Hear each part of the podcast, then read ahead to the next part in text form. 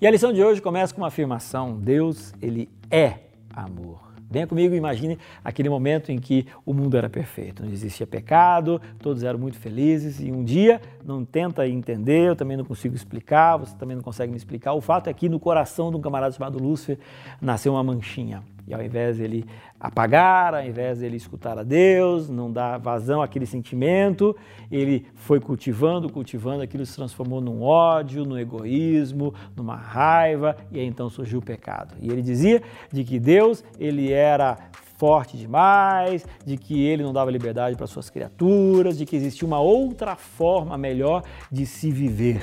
E aí então ele foi expulso do céu. Bom, o que aconteceu? O diabo, aquele que falava que existia uma outra forma de se viver melhor do que nos braços de Deus, ele, através dos atos dele, trouxe a morte, a tristeza, o ódio e essa desgraçaiada toda que a gente vê nessa terra.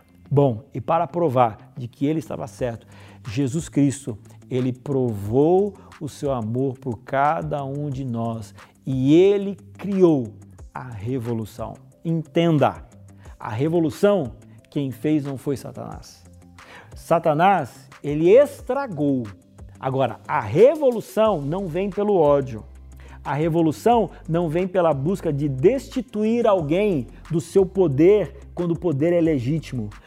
O amor verdadeiro é aquele que doa.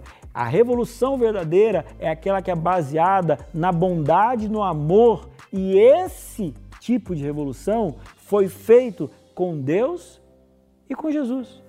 E o que aconteceu? Não foi hoje. Mas o próprio Deus se fez carne e habitou entre nós. E se fez beber. Feliz Natal. E aí então, através do nascimento de Jesus, começou a revolução do amor, que foi um Deus estando entre nós e nos dando a possibilidade da salvação.